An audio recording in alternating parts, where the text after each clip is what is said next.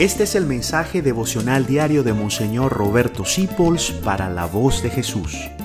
Queremos que la sangre de Cristo no se derrame en vano. Paz y bien en nuestro Señor Jesucristo. Hoy terminamos la serie de los verbos cristianos.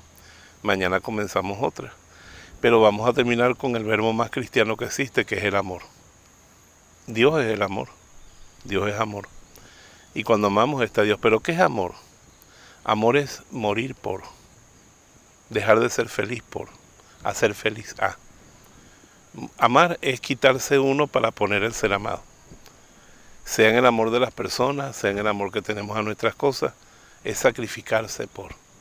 Amar es dar la vida. Dios es amor porque Dios está dándose continuamente dentro de Él en la Santísima Trinidad. Y ha desarrollado esa capacidad de amarnos a nosotros, a su creación. Y nosotros somos amor.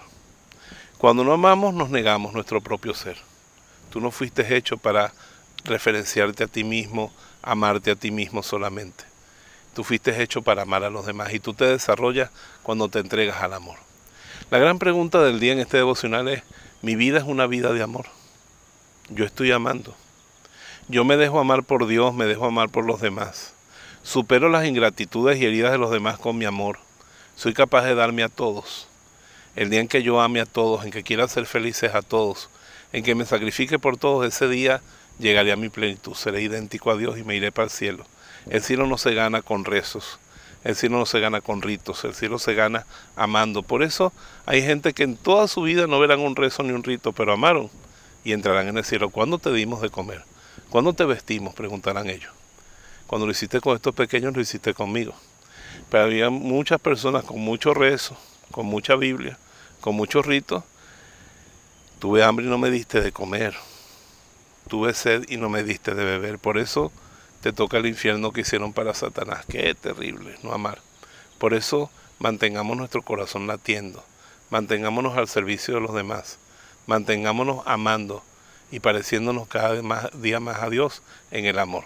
Dios tiene paciencia con nosotros, pero la vida, la vida es una escuela de amor. Es lo único que tenemos que aprender en esta existencia.